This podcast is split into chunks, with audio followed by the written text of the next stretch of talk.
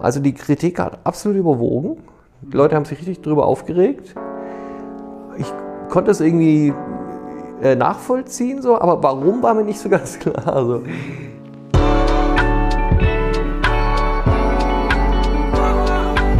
Was mit Kunst? Ein Podcast von und mit Johann König.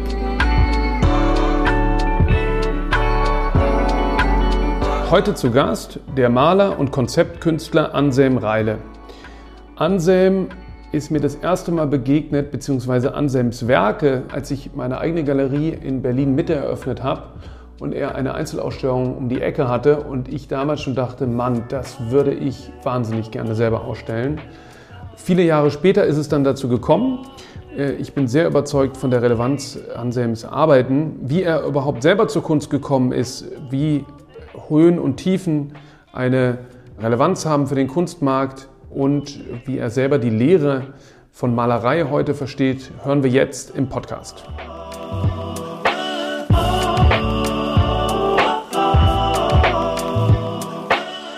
Anselm, von dir ist gerade eine Ausstellung im Aranya Museum in China zu Ende gegangen.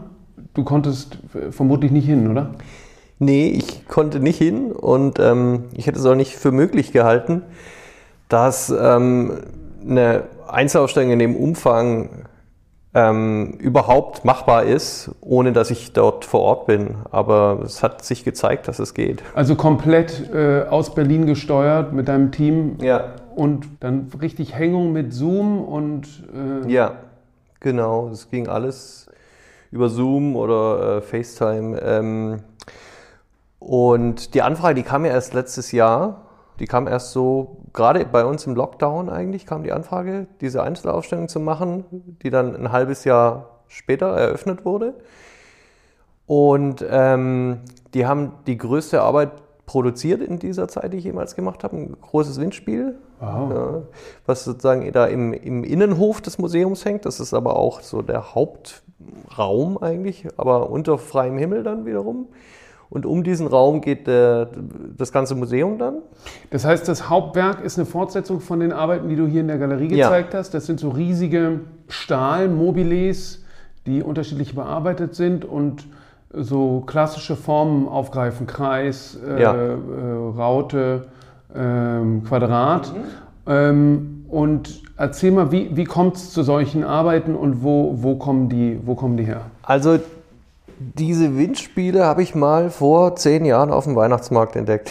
Mhm. Und ähm, ich war fasziniert von, von diesem Effekt, also dieser so an, an kinetische Kunst natürlich ähm, angelehnte Effekt, so, so ein, dieses, dieses Aufblitzen der jeweiligen Fläche, die dann direkt vom Licht angestrahlt wird und dadurch entsteht so eine Lichtstaffelung und dieser Effekt während des Drehens, den fand ich sehr beeindruckend und ähm, also meine ganze Arbeit oder ein Großteil meiner Arbeit geht nämlich auch, würde ich mal sagen, um Effekt, um Oberfläche, also ganz bewusst eben. Mhm. So, so Themen, die vielleicht jetzt, ich habe ja Malerei studiert, die der seriöse Maler eher als negativ mhm. bezeichnen würde. Das ist ja nur Effekt, ist ja nur Oberfläche. Und genau eigentlich das habe ich so zu Bestandteil äh, meiner Arbeit gemacht und es hat sich so nach und nach so entwickelt. Das ist so ein äh, zentrales Thema, das an meine sonstige Arbeit anknüpft. Und das zweite zentrale Thema ist einfach mit vorgefundenen Dingen zu arbeiten. Mhm. Also Sachen, die ich entdecke, die, ich, die, die, mir begegnen, also die ich gar nicht suche, aber die mir irgendwo begegnen. Und das kann überall sein. Das kann in der Natur sein, das kann in Neukölln, wo ich früher gelebt habe, äh, war das viel der Fall oder eben auch auf dem Weihnachtsmarkt oder auf dem Flohmarkt oder also überall ja, mhm. kann das sein. Und das, ähm, so war das eben auch bei den Windspielen, so wo man sagen, vielleicht wo vielleicht viele Künstler sagen, oh, das ist ja Deko, Deko-Objekt und so. Und, und genau das eigentlich zu nehmen und dann durch vielleicht Veränderung der Oberfläche des Materials und vor allem der Größe eigentlich zur Skulptur zu erheben. Ja. Als wir damals die Ausstellung gemacht haben und ja auch ähm, relativ erfolgreich die Arbeiten vermitteln konnten, äh, bekam ich kurz darauf Post von einem sehr renommierten Rechtsanwalt hier in Berlin, der quasi seine Mandantschaft oder seine, wie nennt man das, ähm, seinen Mandanten äh, vertrat und sich meldete und Ansprüche geltend machte, äh, was ich erstmal total kurios fand, weil ähm, ich ja diese Geschichte vom Hintergrund her kannte und eben einen Mandanten hatte, der sagte, er hätte schon mal so ein Lichtspiel vorher gemacht und man hätte sein Urheberrecht verletzt. Was ziemlich verrückt ist, ne? weil natürlich dann ich auch erstmal dachte, wer ist denn dein äh, Mandant? Ist das äh, Alexander Calder? Ähm, äh, oder wer, wer soll das sein? Weil der, bei, über Calder sagt man ja, der hätte das Mobile erfunden, mhm. äh, was ich aber nicht genau weiß, ob das stimmt.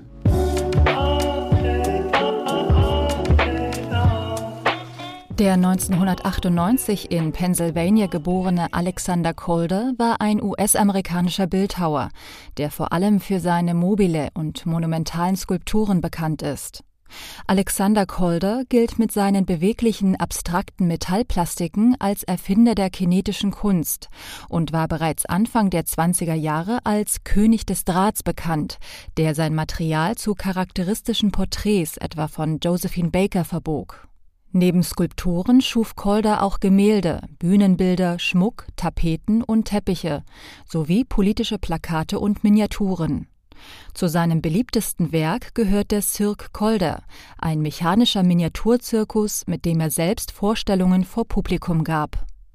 Calders Werke befinden sich in vielen ständigen Sammlungen, darunter im Guggenheim Museum, im Museum of Modern Art, in der National Gallery of Art in Washington, D.C und im Centre Pompidou in Paris. Bis zu seinem Tod 1976 lebte der Künstler in New York.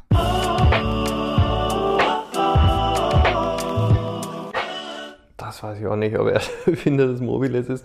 Gab es ja so in, in, ja dann auch, klar, Calder war, war sehr früh damit dran und dann gab es ja so in, vor allem in der kinetischen Kunst in den 60er Jahren ganz viel mit, dieser, mit diesen bewegten, dann auch geometrischen ähm, Motiven, die sich dann ineinander verschieben und so und dadurch diese Effekte eben erzielt werden. Ja, also mit diesem Künstler, der da Anspruch herum hat, das war dann, ähm, ging natürlich ähm, ziemlich in die Hose, weil das ja diese Windspiele einfach so, so ein Allgemeingut sind und an, an jedem Weihnachtsmarkt ähm, gekauft werden können, schon, schon seit Jahrzehnten. Und der Künstler hat er, das war ganz, ganz interessant, er hat, was er gemacht hat, er hat diese nochmal so deformiert und so. Und das habe ich zum Beispiel gar nicht gemacht. Ich habe die wirklich eins zu eins eigentlich genommen. Ich habe vielleicht die nochmal ein bisschen optimiert, dass ich genauso viel Streben habe, wie die ich eben haben möchte und so. Und, aber mir geht es eigentlich gar nicht darum, das Ding jetzt nochmal zu deformieren oder so, sondern eher zur vollen Geltung zu bringen, in dem, was es eigentlich schon ist. So, also mir geht es gar nicht so sehr darum, dass ich jetzt da nochmal was eingreifen muss. Manchmal muss ich es mehr, manchmal weniger. Mir geht es mehr so um das Ding an sich und die Faszination, die nochmal zu verstärken oder vielleicht nochmal ja, zu überhöhen durch die meistens dann so skulpturalen Größen, also wie zum Beispiel auch bei den Vasen, die ich nehme, die sind auch von einem Flohmarkt. Genau. Stellst du mit deiner Arbeit nicht auch ein bisschen die Frage danach, was Kunst eigentlich ist? Klar, das ähm, war, geht, glaube ich, so, so durch meine gesamte Arbeit sozusagen die Behauptung der Kunst, so, also die Behauptung, was, ab, ab wann ist etwas Kunst, also wo, wo hört jetzt sozusagen ähm, vielleicht Deko auf und wo, wo beginnt die, die High Art und, und warum ist es so und genau, also was, was ist jetzt zum Beispiel, weiß ich nicht, äh, nur Design, so in Anführungszeichen, mhm. als ich zum Beispiel studiert habe, gab es so eine ganz klare, also in den 90er Jahren, so eine ganz klare Abgrenzung bei uns an der Hochschule. Also das Design, damit haben wir nichts zu tun und so. Mhm. Wir machen ja hohe Kunst und so. Und das hat, glaube ich, viele Künstler, so diese, dieses Denken in dieser Zeit, ähm, dazu bewogen, das zu hinterfragen. So und, und ähm, vielleicht ganz bewusst damit zu arbeiten dann. Also Vasen, was, was ich dann später gemacht habe, das sind natürlich Dinge, Dinge, über die damals die Nase gerümpft wurden und so. Und das halt natürlich ganz bewusst dann zu nehmen und aber auch, das ist so die eine Sache und die andere Sache ist so die, was, was mich äh, schon interessiert hat, ist so eine, in, innerhalb der Malerei so eine Art Bildbehauptung. Also wann ist etwas Bild, wie viel brauchst dazu und eben auch so eine bestimmte Radikalität hat mich daran immer interessiert. Lass uns doch kurz über die Vasen sprechen. Die stehen auch hier gerade im Innenhof von St. Agnes und das sind so äh, wie so äh, vergrößerte ähm, Keramikvasen, äh, die aber auch so ein bisschen an so Lavalampen äh, erinnern, die glaube ich auch, das ist auch beabsichtigt. Und da stellt sich natürlich die interessante Frage, wenn du dir so, ähm, so 80er Jahre Lavalampen vornimmst oder eben so Windspiele, sind die denn dann schon Kunst, bevor du sie quasi in den Kunstkontext rückst? Oder äh, werden sie durch dich aufgenommen, quasi Duchamp-artig transformiert zu Kunst? Interessiert dich quasi so eine Frage? Ja, es geht natürlich dann schon darum, sozusagen, was, was hat denn der Künstler da entdeckt und weshalb? Ja, davor war es einfach auf dem Flohmarkt für 10 Euro und ähm, die Leute haben vielleicht drüber irgendwie geschmunzelt über diese, diese schlechten Lava, Geschmack. genau, schlechten Geschmack. so, hui, was würde mir nie in die Wohnung stellen. und ähm, das sind natürlich auch nochmal Fragen, die mich ähm, interessieren. Ja, was, was ist denn überhaupt guter Geschmack und schlechter Geschmack und wer, wer sagt denn das überhaupt? Und ähm, ähm, das irgendwie zu untersuchen, weil meistens waren es eben die Sachen, die sozusagen, mir wurde es ja auch beigebracht, das ist guter Geschmack, das ist schlechter. Und die Sachen, wo meine Eltern sagen, das ist schlechter Geschmack, die fand ich immer viel interessanter als die Sachen, die guten Geschmack mhm. haben. Und ähm, das ist, glaube ich, auch so eine Sache, die mich ähm, bis heute so beschäftigt und einfach zu sagen, wer, wer sagt denn das überhaupt? Und ähm, mich interessiert das aber und dann eben rauszufinden, was ist es, was, was mich da interessiert. Und diese Vasen habe ich ähm, auch schon angefangen zu sammeln, als ich nach Berlin kam dann von Süddeutschland und hier ähm, dann angefangen habe, äh, mein so ein Atelier zu haben und als Künstler zu arbeiten.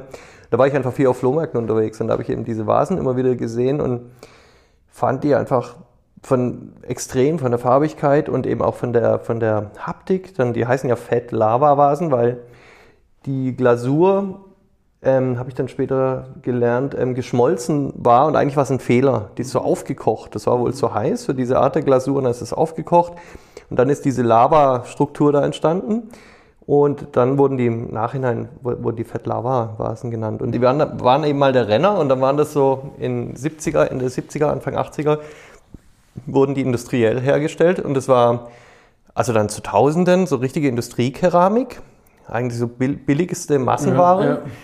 Und das war so ein bestimmter Zeitraum und dann war klar, nee, nee, das ist ja Kitsch, das ist schlechter Geschmack, also anderer Zeitgeist und dann waren die auch alle weg, mhm. also plötzlich auf einen Schlag. Also dann wollte die niemand mehr in der Wohnung haben. Mhm. Und dann sind die auf den Flohmärkten gelandet und ähm, ja, da habe ich die dann irgendwann entdeckt und aber der Zeitraum, also als ich die ersten gekauft habe, bis, ich, bis zu der Skulpturen, das waren ja. fast 15 Jahre, glaube ich. Also ähnlich wie bei den, bei den Windspielen. Ja, genau.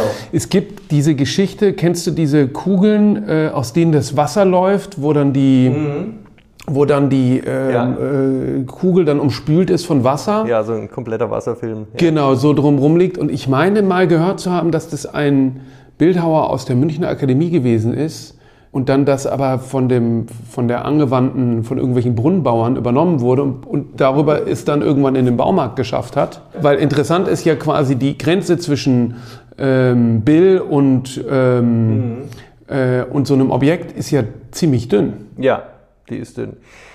Also zum Beispiel, die Champ hatte ja früher auch mal einen Stand gemacht auf dem Jahrmarkt mit Op-Art-Objekten. Ja, ja, ja. Also er hat, er hat dann wirklich so Schwarz-Weiß-Muster gemalt und hat die da auf so Drehscheiben wo ich weiß nicht mehr genau, wie es war, ja, aber äh, das hat sich dann gedreht, das war so, so ein Op-Art-Effekt, so ein Spiraleffekt, da hat er einen ganzen Stand gemacht auf einem normalen Wochenmarkt. Mhm. Dann war er aber ganz traurig, weil er, glaube ich, nichts verkauft hat. aber ähm, ihn hat es wohl auch schon interessiert, ja.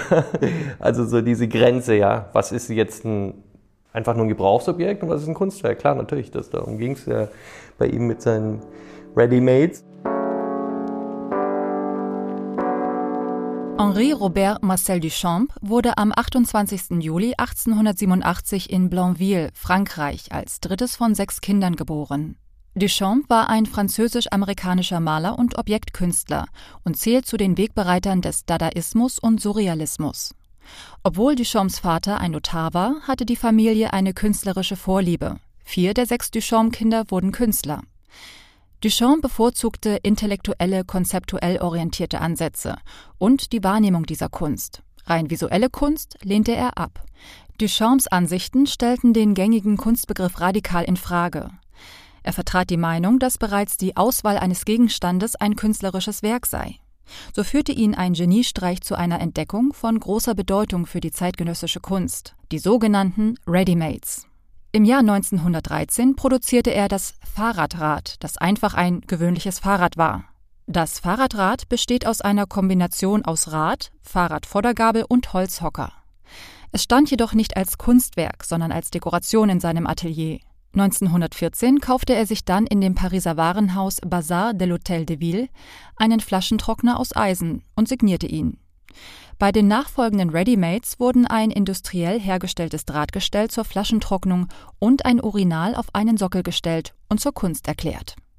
Seine Readymates hatten die Dada-Bewegung einige Jahre zuvor vorausgesehen und machten ihn zum Mitbegründer der Konzeptkunst. Marcel Duchamp starb am 2. Oktober 1968 bei Paris.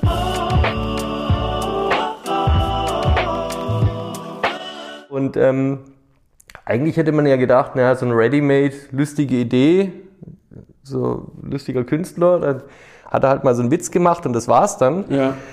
Ähm, und aber eigentlich, wenn man sich mal anschaut, seitdem er das getan hat, ist eigentlich Ready-Made eine ganz eigene Disziplin so Ja. wie Malerei oder wie Skulptur. Und es hat überhaupt nicht aufgehört, die Künstler zu beschäftigen. Mhm. Also wenn ich mir jetzt die heutigen Künstler der jungen Generation anschaue, dieses absoluten Thema, also nach wie vor, vielleicht mehr, mehr als zuvor, Mhm. mit Dingen aus unserer wahren Welt zu arbeiten, die einzubeziehen in die Arbeit oder überhaupt, ja, Aber ein reines Ready-Made ist es bei dir ja nicht. Also, sondern du, du bekommst quasi Impulse, ähm, äh, wie du gerade sagst, Warenwelt mit der bildgebenden Form auch. Ist vielleicht auch nochmal interessant, über die Folienbilder zu sprechen. Ähm, wie bist du, vielleicht nochmal einen Schritt vor anzusetzen, wie bist du denn überhaupt zur Kunst gekommen? Und, und wann hast du dann angefangen, so fast so judoartig äh, die, diese Arten der, der ähm, Gestaltungsform äh, in Kunstwerke transformiert. Ja, also wie ich überhaupt zur Kunst gekommen bin, das war eher so eine Notlösung, würde ich mal sagen, weil ich ähm, sehr schlecht in der Schule war und ähm, dann irgendwann. Ähm, Auch in der Kunst, auch im Kunstunterricht? Ja, auch. Hat mich überhaupt nicht interessiert. War furchtbar.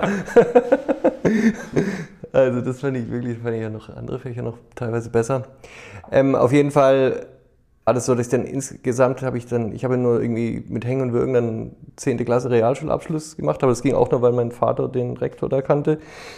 Ähm, und insgesamt war ich, ähm, äh, glaube ich, auf zehn verschiedenen Schulen und habe eigentlich nur zehn Schuljahre absolviert und dann ähm, wollte ich eigentlich Musiker werden und hatte auch eine Band und so und ähm, das ging aber, hat halt nicht geklappt, richtig und ähm, habe dann nebenher eine Landschaftslehre, äh, Gärtnerlehre gemacht, habe die aber auch dann irgendwann abgebrochen, musste aber weiter irgendwie in dem Beruf arbeiten, weil ich, ähm, weil ich auch Geld brauchte und dann war das so, ich wollte eigentlich, meine Mutter war Künstlerin, so in Süddeutschland, mehr so regional und das wollte ich eigentlich auf keinen Fall werden. Und als mir aber gar nichts anderes mehr einfiel und ich wusste, mit der Landschaftsgärtnerei es wird auch nichts, ähm, meinte meine, Mutter, äh, dann studier doch Kunst, weil da brauchst du kein Abitur, das kannst du auch so machen mit einer entsprechenden Prüfung.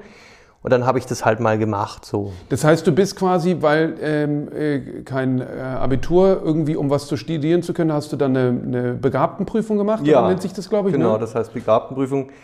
Habe mich dann an drei Hochschulen irgendwie beworben und zwei haben mich genommen und dann konnte ich mir das sozusagen aussuchen und habe dann in, erstmal in Stuttgart angefangen, da habe ich aber wieder aufgehört. Das war nämlich so, ich hatte zwar nie Kunst-LK, aber so habe ich mir den ungefähr vorgestellt, Ja. mit so Maiskolben zeichnen und so.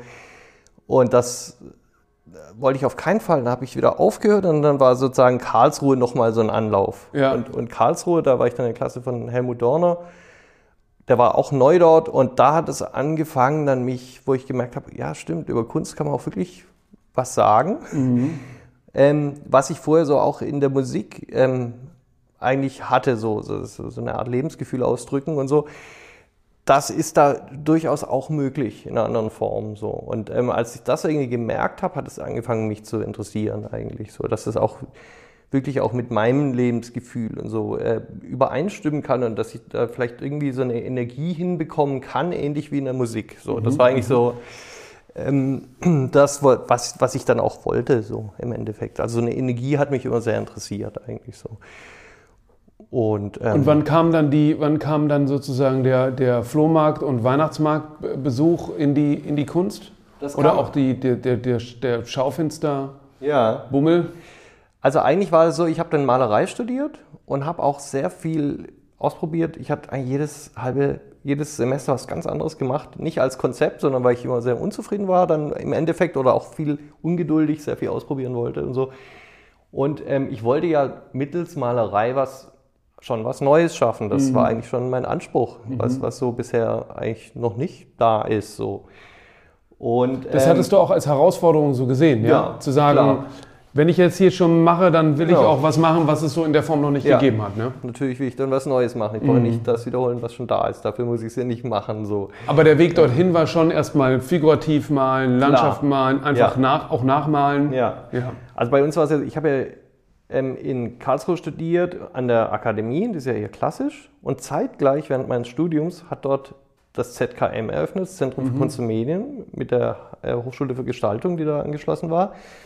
Und die hatten ja da Medienkunst, das war das neue Ding, mhm. Video, Medienkunst, da waren die großen äh, Videokünstler dort äh, als Professoren. Ähm, und alles war immateriell, alles war digital und mhm. so. Da kam uns natürlich vor wie Dinosaurier oder vor der, vor der Staffelei. Mhm. so. mhm. Und äh, die hatten da selbst auf dem Klo irgendwie besseres Licht als wir in den Malersälen und so. Also das war, ähm, das war schon hart, das zu sehen. Und irgendwie habe ich aber auch so eine, nicht so eine Mediengläubigkeit da entwickelt oder so. Ich hatte mit denen schon zu tun. Also zum mhm. Beispiel Günter Förk hat er unterrichtet, der Maler. Das war der einzige Malereiprofessor. Und das ist einer, war schon damals für mich einer der wichtigsten Künstler, so. Äh, wichtigsten Maler vor allem.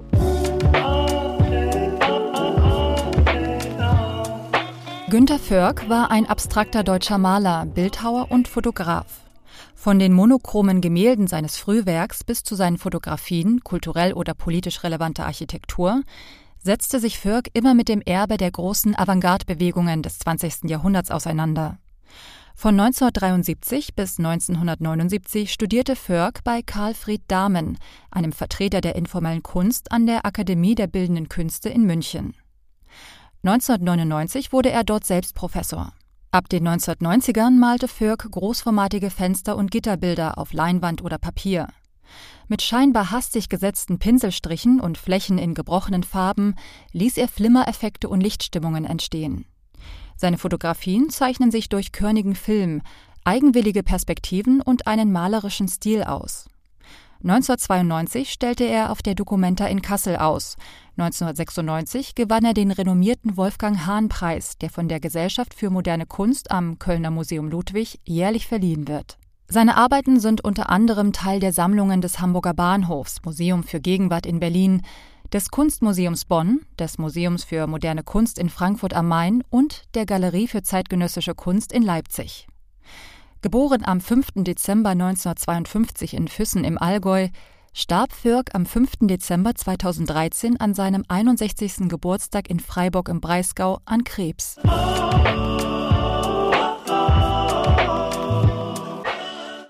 Ich habe mir das schon alles da angeschaut und, und, und hatte mit denen auch zu tun, bin aber in meiner Arbeit eigentlich fast also den anderen Weg gegangen. Nämlich damals so habe ich ganz zu, äh, habe ich dann angefangen, ähm, romantische, gegenständliche Malerei zu machen. Also ich wollte schon auch gegenständig malen können und so und habe mhm. alles Mögliche durchgegangen. Und später bin ich dann so zur informellen Kunst gekommen, weil in der Nähe war die Kunsthalle Mannheim und die hatten so eine große Sammlung von informeller Kunst. Und das kam mir irgendwie in dieser Zeit mit der ganzen Medienkunst so, so abwegig vor und so surreal, diese informelle Malerei. Es kam mir vor, älter als die Renaissance eigentlich, mhm. ja, diese braunen, gestischen Bildbehauptungen da, die eigentlich für gar nichts mehr stehen, außer für sich selbst. So. Ja. Und diese Absurdität, das hat mich irgendwie interessiert, diese Fragwürdigkeit. Viel mehr als jetzt neue digitale Kunst oder ja. sowas, ja. Also dieses Material, diese Seltsamkeit des Materials, diese Fremdheit des Materials in der Welt eigentlich so, ähm, in dieser digitalen Welt eigentlich dann schon oder die sich entwickelten digitalen Welt. Und das fand ich eigentlich ganz interessant. Also dieses gegen die Zeit zu arbeiten eigentlich. Ja, so hat sich das irgendwie entwickelt. Aber was ich noch sagen wollte, weil deine Frage war ja, wie kam es eigentlich zu diesen dann äh, Flohmarkt-Sachen und so. Ich habe dann gemerkt, richtig interessant wurde es für mich, als ich angefangen habe, meine Malerei mit gefundenen Dingen zu konfrontieren. So. Mhm. Ich habe dann mal ähm, die ersten Sachen, die ich so entdeckt habe, waren mal Fischernetze, komischerweise. Mhm. Ja. Und dann habe ich die so zwischen meine Bilder gehängt an der Jahresausstellung. Das war so ein bisschen wie in einem Restaurant. Mhm. Ah ja, wie in so einem genau. italienischen, äh, wo so Toskana-Style, die Innenarchitektur gemacht. Genau, ja. Aber ich, ich wollte schon, ich habe schon irgendwie ernsthaft Malerei betrieben, aber ich habe hab dann irgendwie angefangen, das zu irgendwie damit zu konfrontieren und vielleicht damit die Frage auch aufzuwerfen. Mhm ja, klar, erinnert an Restaurant. ähm, und ist Malerei vielleicht wo, wo, nicht auch Dekoration? Ja, genau, oder? genau, ja, genau. Das Dekorative so, also ja. eigentlich provokativ mit reinzubringen. So. Und dann danach kamen dann irgendwie Wagenräder und ähm, eigentlich hat das erstmal da in Karlsruhe mit diesen Dingen vom Land da wahrscheinlich begonnen. Ich erinnere mich, dass du mir auch mal erzählt hast, dass du über Förg erst total empört warst. Ja, ja, genau. Der hat nämlich da unterrichtet. Ich habe dann mal einen Vortrag von ihm gehört.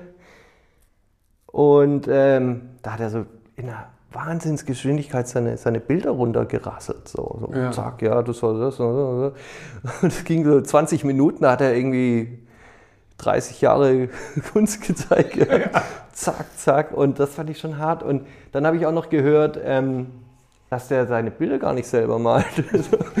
habe ich gehört, der, ähm, die, die lässt er malen irgendwie. Und ähm, das, das hat mich so empört, wie man sowas machen kann. Und dann bin ich überall rumgelaufen und habe erzählt, Ferg ist der letzte Scheiß, der lässt seine Bilder malen und ja. ähm, ist nur Kunstmarkt und so. Und ähm, ja, also das hat mich total empört, aber irgendwie blieb es so hängen wohl. Und ähm, als ich nach Berlin kam, als es dann, das hat alles eine Weile gedauert, bis ich mal so mit Atelier und überhaupt angefangen habe, diszipliniert ins Atelier zu gehen und so und dann eben auch mal jemand gefragt, kannst du mir vielleicht helfen beim Grundieren und so. Mhm. Und dann so hat sich das entwickelt, dass ich, und dann hat sich eben meine Arbeit auch an, anders entwickelt. Aber interessant ist, wenn du sagst, du hast die Wagenräder, das waren die ersten Arbeiten, die ich gesehen habe, die mich total elektrifiziert haben. Äh, mhm. Diese großen äh, neonfarbenen Ragen, Wagenräder, äh, weil das fand ich irgendwie eben auch so quasi auch so, irgendwie habe ich da an Van Gogh und Impressionismus und mhm. irgendwie so Landschaften, wo eben solche Wagenräder eigentlich benutzt werden, ja. sind ja auf solchen Bildern drauf. Aber also es hatte irgendwie für mich diese Brücke, ja. Mhm. Äh, aber da warst du selber noch immer der Meinung zu dem Zeitpunkt, ist es wichtig, dass du die selber anmalst in der orangenen Farbe und nicht jemand anders. Mhm. Nee, also die ersten Wagenräder, die habe ich auch erstmal so pur, glaube ich, äh, einfach so in, in, den Aufstellungsraum, also damals an der Hochschule noch gestellt. Und ähm, dann habe ich die schon die Wagenräder habe ich dann schon lackieren lassen, das war das Ding. Das, das, das geht ja aber auch, ja. Das mhm. ist ja ein Objekt. Ja. Aber auf der Leinwand ja. hat sozusagen niemand anders was der Meister suchen, selber. Ja. Das darf nur die Meisterhand, darf die Leinwand berühren. So. Und das war irgendwie so ein Denken, was ich auch ähm, da irgendwie wohl noch so eingeimpft hatte aus meiner ganzen wahrscheinlich Kindheit und so, mhm. meine Mutter mhm. und so, die dann so mit Eitempera, die Farben mit, mit Eiern macht und so. So dieses, das muss alles die Künstlerhand sozusagen angefasst haben und, und, und, und beseelt haben und nur dann, dann ist es auch etwas so. Na, das war ja nicht nur deine Wahrnehmung. Ich meine mich zu erinnern, dass es bei Kippenberger damals einen richtigen Skandal gab, weil das viele eben noch nicht so verstanden haben. Ja. ja ich glaube, da gab es mal einen großen Zeitungsartikel oder so. Ja. Dass das Paris-Bar-Bild, dass er das nicht gemalt hat. Ja, ja. Und das ist, glaube ich, ich meine, äh, der Kunstbegriff hat sich ja auch schon sehr verändert in den letzten mm, Jahren. Ja. Aber erzähl mal weiter. Das heißt also, du warst dann äh, als du nach Berlin gekommen bist, hast du, wann hast du zum Beispiel das erste Folienbild gemacht? Ähm, das war 2003. Mhm. Davor hatte ich schon, ähm, also ich hatte in Berlin angefangen, dann eigentlich mit gestischer Malerei, würde ja. ich mal sagen. Aber mit so einer eher mit großem Fragezeichen, was ich da tue natürlich. Also mhm. auch so vielleicht auch so, so zwischen. Einerseits sollte es schon ein gutes Bild sein, aber andererseits sollte natürlich das auch irgendwie ambivalent sein und eben sagen, das ist ja eigentlich nur ein paar Farbkleckse. So. Ja. Also so da, da irgendwo dazwischen war meine mhm. Aussage eigentlich. Und dann habe ich aber gemerkt, ja, wenn ich das Bild, eine reine Ironie kann das nicht sein, weil ich, ich mache eins und dann denke ich, naja, der Fleck wäre besser, besser, wenn er noch 10 cm weiter drüben sitzt und dann mache ich das halt nochmal und dann mache ich 10 davon und dann merke ich, okay, das ist aber das Beste und dann stelle mhm. ich auch mhm. nur das aus. Und so hat ein bisschen meine Arbeitsweise eigentlich begonnen, dass ich sehr viel ausprobiere und dann eigentlich selektiere. Ja. ja.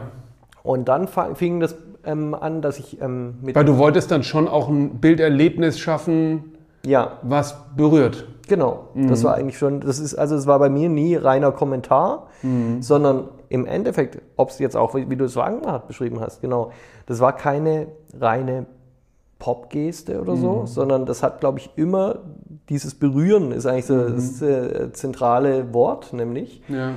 Ähm, darum ging es mir eigentlich, dass es mich selbst auch irgendwie in dem Moment in einen anderen Zustand versetzt mhm. oder so, dass da irgendwie was Unsagbares drin ist, so, was, was einen irgendwie berührt. Kann ja auch peinlich berührt sein, heißt ja auch. Ja, das finde ich ja auch interessant, manchmal berührt. bei vielen Arbeiten, äh, zum Beispiel diesen, diesen, diesen äh, Vasen oder aber auch diesen Folienbildern, wo man sich dann immer fragt, warum wird da von Guilty Pleasure gesprochen? Weil sie eben einem so gut, weil gefällt es einfach unheimlich gut und, und, und weiß ich nicht, bringt mich auf eine andere Stimmung. Mhm. Und es gibt aber manchmal Sachen, die haben einem nicht zu gefallen. Ja? ja. Wo man sich dann immer fragt, warum denn eigentlich? Ja, genau. genau. Und das ist eigentlich genau der, der springende Punkt jetzt bei den Folienbildern. Das darf man ja gar nicht gut finden. Ja, so. ja und ähm, das war aber nicht mein Konzept, weil ich habe das einfach irgendwie, diese Folie entdeckt, damals im Schaufenster, als ich in Neukölln da äh, gelebt habe, als ich von Karlsruhe dann nach Berlin kam. Und ähm, da waren so ein paar Schaufenster mit dieser Folie eben dekoriert, weil das nichts kostet ja. und einen riesen so Wahnsinnseffekt hat. Wahnsinnseffekt hat, ja. man halt eben hingucken muss so und so. Und, ähm, und das dann auf Leinwand aufzubringen, war irgendwie mein Wunsch, aber was, was ich da genau mache, mhm. wusste ich noch gar nicht. Und mir war das auch, als ich das dann gemacht habe, echt so ein bisschen peinlich, das erste Bild. Also mhm. ich habe gedacht, uh, so als hätte ich was Pornografisches gemacht. Ja. Also ja, also irgendwie wollte erstmal, dass niemand sieht, ins Eck gestellt erstmal und ähm, ja. Aber so wie bist dann. du vorgegangen? Du hast Leinwand genommen und dann da ähm, äh, eben diese starke Silberfolie, wahrscheinlich ja. noch ohne Farbe zu dem Zeitpunkt? Ja, ich habe also die Leinwand grundiert mit der Farbe und dann auf diese nasse Farbe habe ich dann die Folie so auf, aufgedrückt eigentlich ja. so und ähm, dann erstmal trocknen lassen und äh, mich dafür geschämt irgendwie. So. fing das eigentlich an. Und ja. wann kamen die Plexiglasboxen drumherum? Also die ersten, glaube ich, drei, vier Arbeiten hatte ich noch ohne Plexihaube gezeigt ja, und ja. dann ähm, kam ich auf die Entscheidung, dass es einerseits natürlich ein Schutz ist, eine ja. Plexihaube, aber ich, mich hat ja schon immer die, die Objekte der 50er, 60er Jahre interessiert, also diese Reliefkunst, so mhm. diese äh, von Manzoni zum Beispiel mhm. oder auch ja, Yves Klein oder aus der Zero-Zeit. Und die ja. sieht man eigentlich immer in Schutzhauben. Mhm. Und die Schutzhauben wurden aber meistens. Protas ja auch, ne? Ja, genau. Mhm. Und die, aber gut, es gab Künstler, jetzt wie Protas, glaube ich, auch, der sie vielleicht teilweise auch noch selbst mitgedacht mhm. hat, aber meistens sind die ähm, im Nachhinein dann ja. zugefügt worden von, von Museen, Sammlern. Klar. Und ich dachte. Werterhaltend. Ja, und ich dachte, mhm. wie wäre es denn, wenn ich das von Anfang an mache, dass es genauso, dass äh, die, die Plexihaube genauso Material ist wie die Folie oder wie die mhm. Leinwand. Mhm. So. Und ähm, dann habe ich mich, habe ich das mal ausprobiert und fand das dann irgendwie gut als Objekt mit, mit dieser, also mit dieser Acrylhaube eben, ja. Und ähm, später habe ich ja dann auch farbiges Acrylglas genommen. Also darunter ist dann immer die Silberfolie und die Farbe gibt dann die Plexihaube eigentlich, mhm. gibt dann erst der Arbeit die Farbe. Also da ist es dann noch mehr Thema, dass, dass die Haube Material ist, genauso wie die Folie selbst eigentlich. Ja. Und dann war es eben auch so, dann hatte ich ja irgendwann eine Ausstellung in meiner ersten Galerie dann in Berlin. Also erstmal haben wir selbst immer Ausstellungsräume gemacht mit, mit Freunden, mhm. die ich mhm. dann in Berlin kennengelernt habe, die ich aber teilweise auch schon vorher äh, gekannt habe, wie jetzt Thilo Heinzmann und Thomas Zipp zum Beispiel. Ähm, die hatte ich schon während des, äh, gegen Ende des Studiums kennengelernt, äh, aus Frankfurt.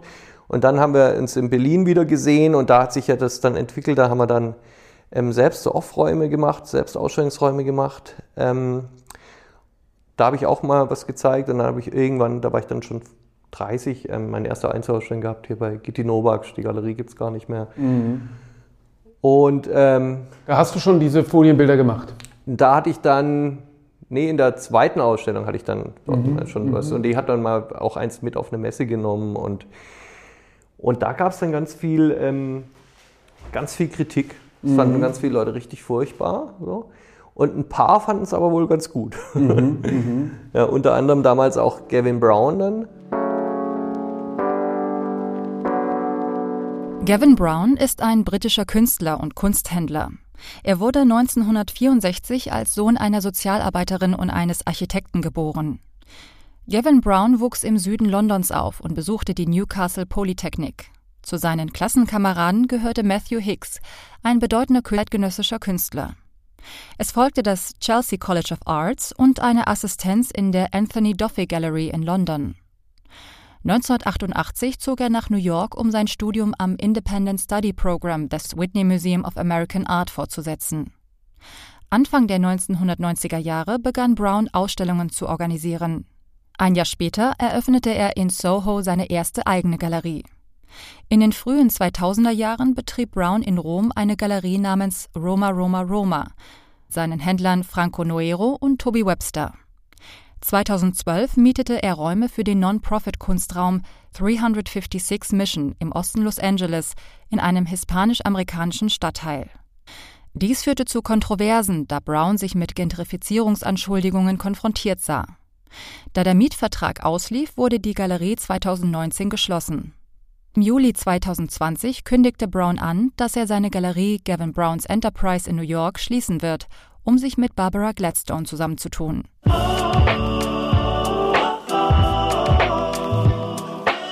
Also die Kritik hat absolut überwogen. Die mhm. Leute haben sich richtig darüber aufgeregt. Und mir war schon, ich konnte es irgendwie äh, nachvollziehen, so, aber warum war mir nicht so ganz klar. Also, mhm. Warum, also ich konnte es noch nicht so benennen, deswegen war dann erst eigentlich später, als ich das irgendwie richtig artikulieren konnte. So. Und ich glaube, letztendlich war es einfach so, dass ich so, natürlich dieses Material, was die Leute aus, als Dekomaterial kennen, ähm, ich meine, dass man Dinge aus dem, aus dem Schaufenster nimmt und, und äh, auf die Leinwand und letztendlich ins Museum bringt oder in Galerien, das gab es ja schon in der Pop Art in den 60er Jahren. Das war eigentlich jetzt in dem Sinne nichts Neues. Aber ich glaube, der springende Punkt war, dass ich das in der abstrakten Kunst getan habe. Mhm. Also nicht, in, nicht gegenständig, da war da kein, keine Marilyn zu sehen. Es war ja schon gebrochen, ne? Also ja, im Prinzip ja. war dieser Kampf ja schon gefochten. Eigentlich schon. Aber im ja. Prinzip hast du ja quasi den Malevich äh, ja. shoppiisiert, genau, wenn du so genau, willst. Genau, ne? ja. Also die abstrakte Kunst ist bisher davon ähm, verschont geblieben. Mhm. Und ähm, das war, glaube ich, so der springende Punkt, so eigentlich, dass das sozusagen in der abstrakten Kunst eigentlich nicht geht. So. Du sagst, es gab Kritik, aber gleichzeitig hattest du auch kommerziellen Erfolg damit. Ja. Es war eben so, dass zwei, zwei wichtige, damals wichtige Leute für mich, nämlich der Toby Webster vom Modern Institute und der Gavin Brown, dass die das interessant fanden und dann haben die zusammen einen Ausstellungsraum in Rom gemacht mhm. und haben mich dann dort ähm, gezeigt. Die haben das mit dem, zusammen mit dem Franco Noero betrieben, den Ausstellungsraum. Und das war noch bevor ich dann in New York ausgestellt hatte. Die nächste Ausstellung war dann bei Gavin Brown in New York. Und ähm, gibt es auch nicht mehr die Galerie? Nee, genau. und äh, ja, das war damals, also war, war, war gut, dass ich gesehen habe, die, die stehen da irgendwie dahinter oder die finden es auch interessant. Und ja, und damit, äh, als, als sie das dann auch gezeigt haben auf Messen auf der Art Basel und ähm, da, da ist dann so ein richtiger Run entstanden eben, ja. Und ähm, zeitgleich habe ich dann die afrikanischen Skulpturen da entwickelt. Die habe ich erstmal so ein bisschen auf eigene Faust gemacht, weil das wollten die Galeristen nicht. Die haben gesagt, du machst doch Bilder, mhm. also jetzt so Skulpturen hier. Mhm. Und ich, die, die habe ich ja aus Speckstein, also aus Specksteinskulpturen, die ich auch hier auf dem Wochenmarkt äh, gefunden hatte. So, die nennen sich so, weiß nicht, das ist eine Mischung aus afrikanischem Kunsthandwerk und so europäischer Moderne. Die mhm. gibt es auch erst so 60, 60 Jahren, aber man kennt die auch so ein bisschen. Mhm. So, die stehen in Regalen so mit so geschwungenen Formen, die dann meistens so halb figürlich, halb abstrakt sind. So. Und, ähm, und ich hatte die Idee, diese Skulptur, eine davon äh, in, in Chrom, in groß zu machen. Und ähm, war aber gar kein Bildhauer und wusste auch erstmal gar nicht, wie ich das jetzt machen soll. Und ähm, letztendlich wurde dann klar, ich muss die irgendwie einscannen und dann nochmal die Form berichtigen sozusagen. Das ist ja alles mhm. so ähm, schief und krumm. Und ich muss das ähm, perfekt machen und dann gießen lassen und dann nochmal verchromen im Anschluss. Und das war natürlich ein ziemlich ähm, langer Prozess, der sehr viel Geld gekostet hat, auch die erste Skulptur mal zu haben und das fanden die Galerien nicht so interessant, ja. weil sie mich da auch gar nicht gesehen haben. Ja.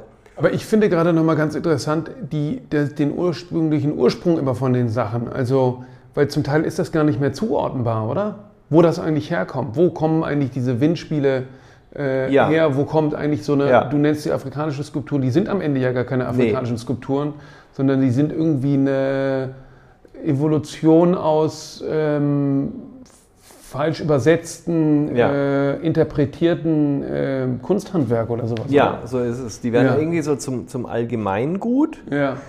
Und eigentlich vielleicht so ein bisschen, ja, man sagt ja dann auch so, ja, das ist doch ein Klischee oder so. Ja. Sieht halt aus wie Kunst auch. Genau, dann, ne? genau, mhm. so, so, genau, so mhm. irgendwie so. Ich brauche da irgendwie ein bisschen Kunst in meiner Wohnung, irgendwas, was aussieht wie Kunst, also nicht so ein Ding und, und stellst da hin. Ja, ähm, aber aber es hat sich ja genau deshalb werden die auch nach immer noch produziert, ja, weil, weil, weil die sowas verkörpern, was, was die Leute irgendwie gerne mögen und, und was sie sozusagen so als vielleicht als, als Kunstwerk so sehen. So, das ist fast, fast so ein bisschen wie so ein kollektives, ja, Unterbewusstsein ist vielleicht äh, der falsche Begriff, aber so, ich, also es ist, eine Form von Klischee, die ich, die ich gut finde, weil sie uns alle vereinen. So, ja, weil, weil es löst ja offensichtlich auch was genau, in uns aus. Genau, ja? ja also, ja. es also steht irgendein Bedürfnis auf. Also das, was, was sozusagen, man gesagt hat, oh, pass auf, das ist ein Klischee und so, genau das finde ich gut, mhm. weil, weil das, das führt uns zusammen. Ja? Das können, viele Leute können sich darauf verständigen und ähm, das war irgendwie was, was ich ja sozusagen dann umgedreht habe, so dieses ähm, Negativ-Klischee eher zu, zu was Positivem und ähm, Genau, und ähm, aber für mich zum Beispiel ein Streifenbild auch nichts anderes. Ja, ja. ja das, ist, das ist auch genauso moderne Kunstklischee wie jetzt so eine sogenannte afrikanische Skulptur, die im Endeffekt gar keine ist, sondern eine Mischung aus europäischer Moderne und afrikanischem Kunsthandwerk. Mhm. Zwar in Afrika dann geschnitzt wird, weil das machen die für die Touristen so, aber ja. eigentlich ist es eine, so, ein, so, ein, kulturelles Feedback, was da so entsteht. Wie ein Reimport. Ja, ja, genau. Aber es ist interessant, wie das so hin und her schwappt, oder? Wie es sozusagen, es kommt, alles, all das muss ja irgendwie mal einen ur, künstlerischen Ursprung gehabt haben, mhm. kommt dann über die, über die erfolgreichen Skulpturen dann in die Oberflächenbehandlung von irgendwelchen ja. Konsumgegenständen, ja. wird dann damit von der Hochkultur äh, als nicht mehr verwendbar abgelegt ja. und du holst es sozusagen äh, dann da wieder rein. Aber hast genau. dafür eben entsprechende Kritik auch geerntet. Ganz klar, ja. Bis heute. Also, Aber gleichzeitig irgendwie was im Kopf getroffen, äh, im, im, Befriedigungszentrum im Gehirn, was dann zu... Ähm, exzessiven Ankäufen äh, äh, führte, oder? Ja, klar, doch. Ähm, das hat dann müssen ja nur die richtigen Leute gut finden, ja. dann finden sie ja alle gut. Ja, ja. so einfach ist es ja irgendwie. Ähm, und ja, das kam natürlich dann auch durch, die, durch den Secondary Market dann noch so, dass dann plötzlich irgendwie die Sachen hochgegangen sind in Preisen wie verrückt, dass ich da irgendwie selbst total erschrocken bin. Also und, erzähl mal, ähm, das war dann so, das war sozusagen Du hast dann Ausstellungen gemacht, ähm, dann bei Gavin Brown in New York und, ähm, in, und, und Modern Institute in Großbritannien und warst ein extrem gefragter Künstler. Und es gab aber mehr Nachfrage als Angebot. Ja. Ähm, und dann wurden die Bilder äh, auf dem Zweitmarkt, also in Auktionen, für deutlich mehr verkauft äh, ja. als in der Galerie. Ja, und dadurch ähm, sind die Preise dann also extrem hochgeschossen in, in, einer kurzen Zeit, eben, in einem kurzen Zeitraum. Und ähm, dadurch gab es natürlich nochmal, es hat nochmal mehr, viel mehr Nachfrage geschaffen dann eben auch. Und ich habe eben in der Zeit auch dann schon viel gemacht auch. Ich habe auch mit Assistenten gearbeitet. Also das, was ich vorhin erzählt habe, was sagen, was ich früher ganz schlimm fand bei Günter Förk, habe ich dann selbst betrieben, mhm. weil ich das irgendwie interessant fand, als ich diese, diese Streifenkonzeption dann hatte dachte ich auch, wie wäre es denn, wenn die, wenn die Assistenten jetzt nicht nur Leinwand aufspannen, sondern wenn, ich sage jetzt mal, dann diese Farbe und wenn das jemand anders mal, wie fühlten sich das an? Mhm. Und das fand ich dann interessant. So. Und so hat sich das ähm, weiterentwickelt. Ja, also eigentlich habe ich ja oft diese Sachen genommen, die ich sozusagen ganz schlimm mal fand, die wurden Bestandteil meiner Arbeit und genauso war das sozusagen mit den Assistenten, die dann auch malen, die dann auch ähm, die Farbe auf die Leinwand auf, auftragen. Und so hat sich das dann auch entwickelt. Dann konnte ich auch im, ähm, ist dann ein ziemlich guter Fluss entstanden und ich konnte eben eigentlich ganz viel konzipieren und ähm, konnte viel gleichzeitig machen. Skulpturen, Bilder, verschiedene Formen, Streifenbilder, Folienbilder. Mhm. Ähm, und äh, das mag ich eigentlich nach wie vor, dass ich so verschiedene Dinge gleichzeitig tue. So. Das sind ja alles keine Tätigkeiten gewesen, die du selber ausführen musst. Nee, genau, genau. Also, und, und so ist es auch nach wie vor. Ich mache diese, die Dinge, die ich selbst machen muss. Und die anderen ähm, Sachen kann ich abgeben. Also ob den Streifen ich gemalt habe oder jemand anderen, sieht, sieht man im Endeffekt nicht. Ähm, ich muss das nur gut finden, wie es dann aussieht. Und ähm, das äh, war für mich ein wichtiger Punkt, ja, eben mit, mit Assistenten zu arbeiten. Ja. Du hast ja nicht so viel gemacht, um diese Nachfrage zu stillen, oder auch? Ich würde sagen beides. Also es war schon so ein, eigentlich, das war sozusagen schon ein Nutzen dieser Zeit und auch ein ja. großes Experiment. Also ja. mein Atelier, ich habe ja nicht, nicht, das war, hat sich ja dann entwickelt gehabt in der Zeit Richtung Firma, ja, mit ja. Ähm, 50, 60 Leuten, die da ähm, sind und ähm, das war schon ein großes Experiment, was schon auch irgendwie Teil der Arbeit war. Für einen bestimmten Zeitraum auch sehr interessant und den ich auch nach wie vor eigentlich nicht, nicht ähm, bereue oder, oder nicht missen möchte, weil ich habe gemerkt, was ist denn da möglich plötzlich. Und ähm, ja. das Ganze wäre wahrscheinlich auch mit 30 Leuten möglich gewesen, weil ich habe nicht gelernt, wie man eine Firma macht. Und mhm. ähm, das war eigentlich im Grunde genommen eine Sache, die so ins Rollen kam und sich mhm. selbst so entwickelt hat, aber die auch irgendwie ähm, dann auch diese sozusagen Energie auch des Seriellen möglich gemacht hat. Mhm. Und eben ähm, sozusagen, dass man verschiedene Variationen auch gleich ausprobieren kann und so. Also und natürlich habe ich auch gesehen, ich kann die Sachen gleich ausstellen. Ähm, die Nachfrage ist da und ich würde sagen, es war einfach beides so, mhm. was, was, ich, was mich interessiert hat auch und wo, wo ich, äh, was ein toller Abschnitt war in meinem Leben, den ich aber nicht mein Leben lang hätte weiterführen wollen, mhm. so, auch nicht konnte mhm. und ähm, gemerkt habe, äh, die Zeit zurück möchte ich auch nicht mehr so haben, mhm. ähm, aber ein Teil daraus will ich schon irgendwie, ähm, kann ich weiter verwenden, nämlich dass ich weiß, ich muss nicht allein im Atelier arbeiten, ich möchte auch gar nicht allein im Atelier arbeiten. Ich habe einen Tag, in dem ich allein dort bin mhm. und ähm, vier Tage, wo ich dann zusammen mit Assistenten arbeite. Und ähm, dass es auch Teil meiner Technik geworden ist, mit mhm. Assistenten zu arbeiten. Ähm, es ist nämlich so, wenn ich ein Bild von vornherein selbst mache, ja, also aufspanne, äh, grundiere und ähm, konzipiere und anfange, die Flächen vorzubereiten, dann habe ich nicht die Distanz, die ich jetzt habe, wo ich das Bild vor allem erstmal konzipiere mhm. und es erstmal von jemand anderem vorbereitet wird, und ähm, dann auch die ersten ähm, Farbflächen können von anderen gemacht werden und dann sehe, habe ich, eine, hab ich einen anderen Abstand zu dem mhm, Bild. Mhm.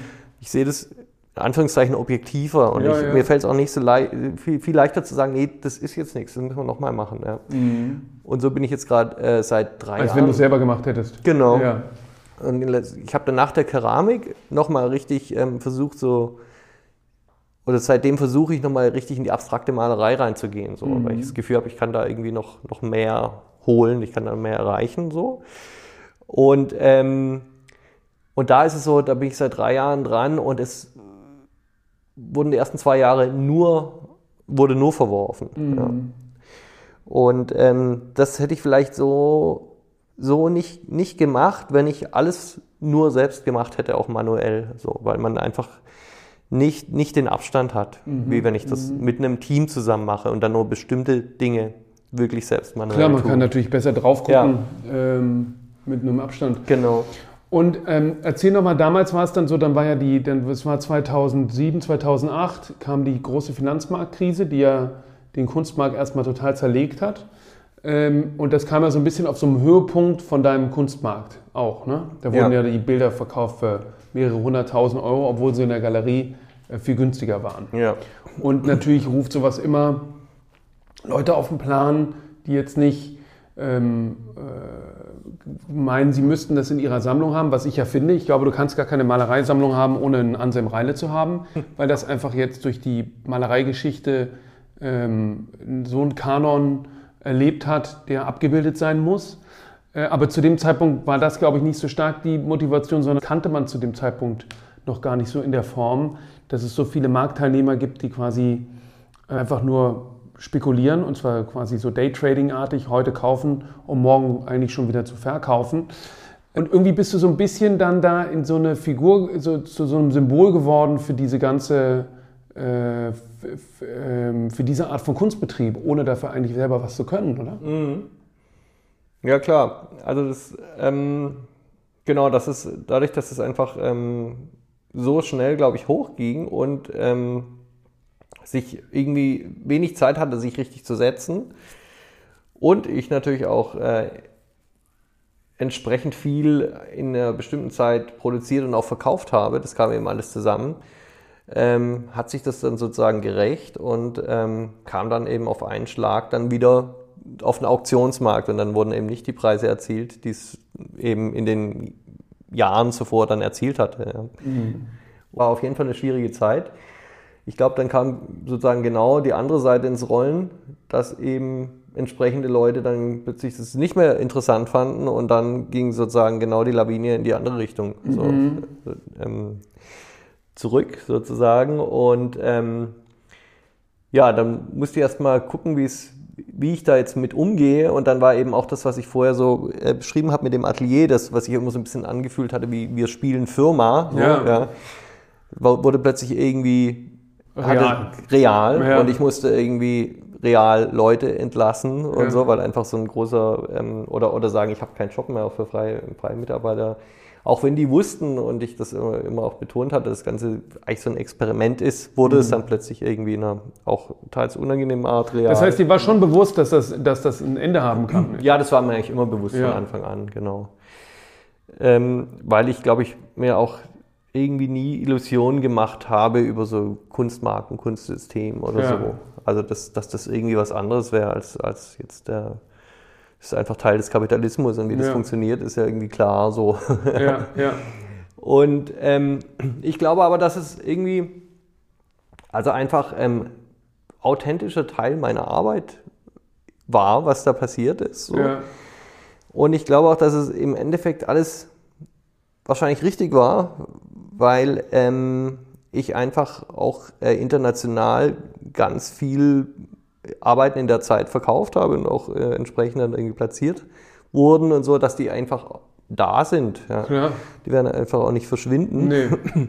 Und insofern ist es vielleicht auch ganz gut, weil das einfach eine gute Phase damals war und in der Zeit irgendwie viel in die Welt gesetzt haben, war wahrscheinlich irgendwie auch gut, ja. Also ähm, von der Arbeit selbst ist es ja nicht so, dass ich ähm, dass die dadurch irgendwie schlechter wurden oder so, weil ich da ja. halt viele von gemacht ja. habe. Ja.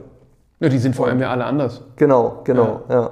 Aber klar wird's, wie immer gibt es bessere und schwächere. Das klar, geht ja gar ist, nicht anders. Genau, ist, ist wahrscheinlich bei, bei allen Künstlern bei allen so, so. Genau, Wenn du zwei Bilder hast, ist eins immer besser als das andere. Ja. Und ähm, also ich habe dann irgendwann auch eine, eine Pause gemacht, äh, eine Ausstellungspause. Das war dann ähm, 2014 um einfach zu sehen, ähm, wie mache ich jetzt weiter? So, also wie, was kann ich jetzt noch hinzufügen, was irgendwie sinnvoll ist? Habe dann angefangen mit der Keramik und ähm, ähm, letztendlich nochmal entschieden, dass ich nochmal richtig in die abstrakte Malerei irgendwie einsteigen möchte. So.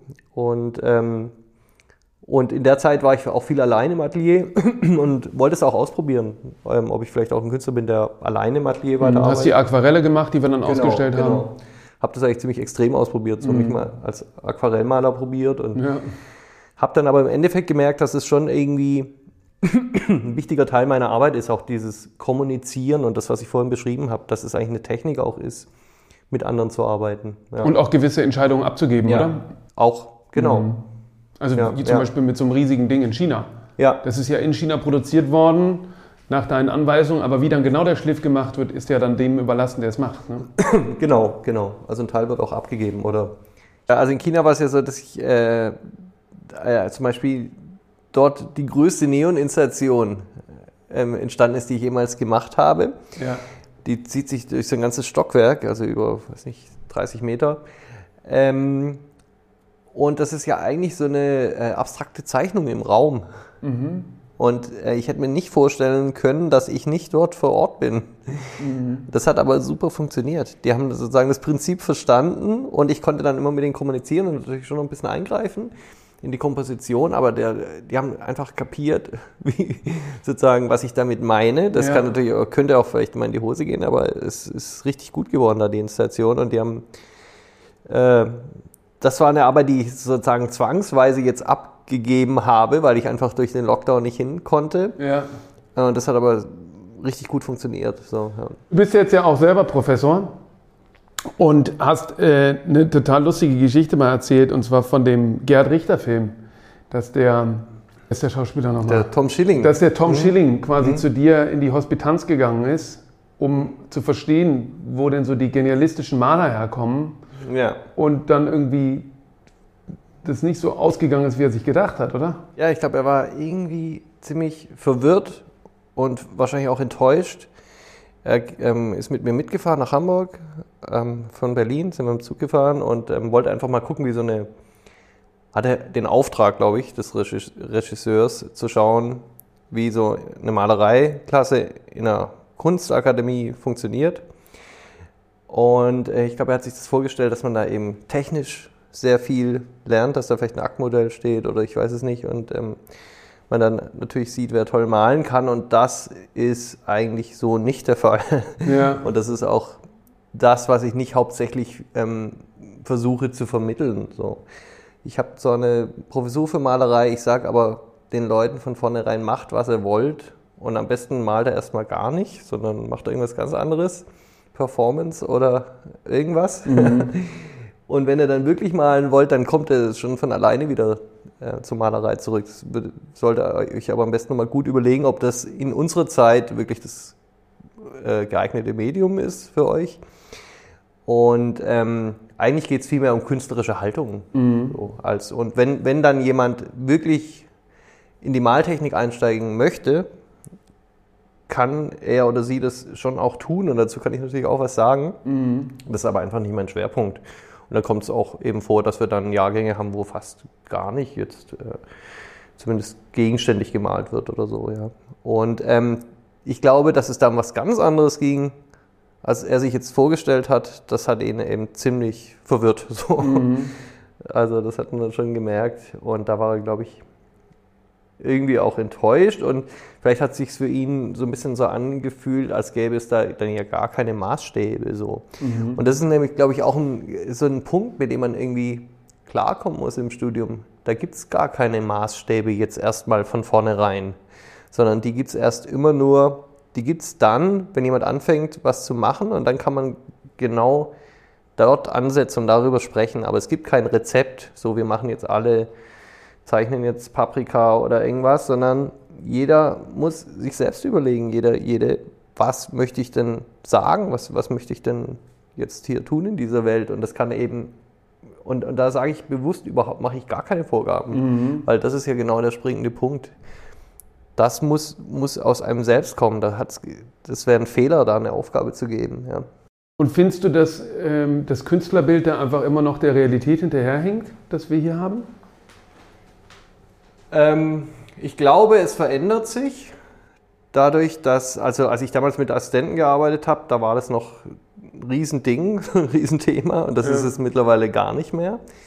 Ähm, ich glaube, das Künstlerbild sich schon mehr und mehr verändert und auch ähm, im Bewusstsein der Leute irgendwie. Und auch, ich glaube auch, dass ein, die Künstler mittlerweile eher so Teil unserer Gesellschaft sind, vielleicht als vor 20 Jahren oder vor früher. Da waren es dann irgendwelche Freaks, dann noch so die Künstler, die irgendwelche Spinner. Ähm, das ist, glaube ich, nicht mehr so. Also ich glaube schon, dass Künstler an sich mehr in der Gesellschaft mittlerweile verankert sind und auch irgendwie ernster genommen werden. Und ähm, dass sich dadurch auch das Künstlerbild äh, verändert hat, glaube ich. Weil für mich sind ja Künstler die, die absoluten Unternehmer per se, weil sie die größten mhm. Risiken eingehen und die höchste Eigeninitiative brauchen ja. ähm, und auch selbstverantwortlich sind. Und, ähm, und das deckt sich ja eigentlich auch mit dem, wie du es schilderst. Denke ich schon, ja. Das sind sie auf jeden Fall. Und ich versuche das auch in meiner Lehre irgendwie zu thematisieren. Also darüber, ich mache dann jedes Semester einen Reality Day, mhm. wo ich, wo sozusagen alles gefragt werden kann, auch über Kunstsystem, Kunstmarkt und ich dann eben das wiedergeben kann, was, was ich weiß, was ich erfahren habe, wobei ich natürlich ich auch immer sage, dass ich ähm, eine andere Generation bin, dass sich das immer ändern wird, ja. dass ich nur meine Erfahrungen eben wiedergeben kann. Ähm, aber das ist schon, auch finde ich auch immer wieder erstaunlich, auf welches Risiko sich die Leute so einlassen. Da, ja.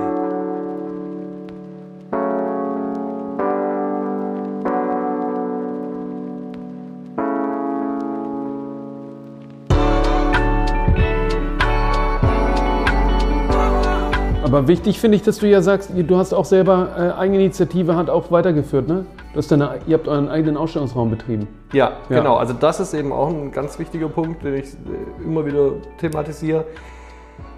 Ganz wichtig, einfach zu machen und sich mit Leuten zusammenzutun, die was Ähnliches vielleicht wollen. Mhm. Und ähm, erst einfach äh, auf nichts zu warten, sondern alles selbst zu machen. Genau. Das ist das Allerwichtigste, glaube ja. ich. Es kommt ja. nichts Niemand kommt und wartet auf einen. Nee. Braucht niemand. Ja, oder findet einen. genau.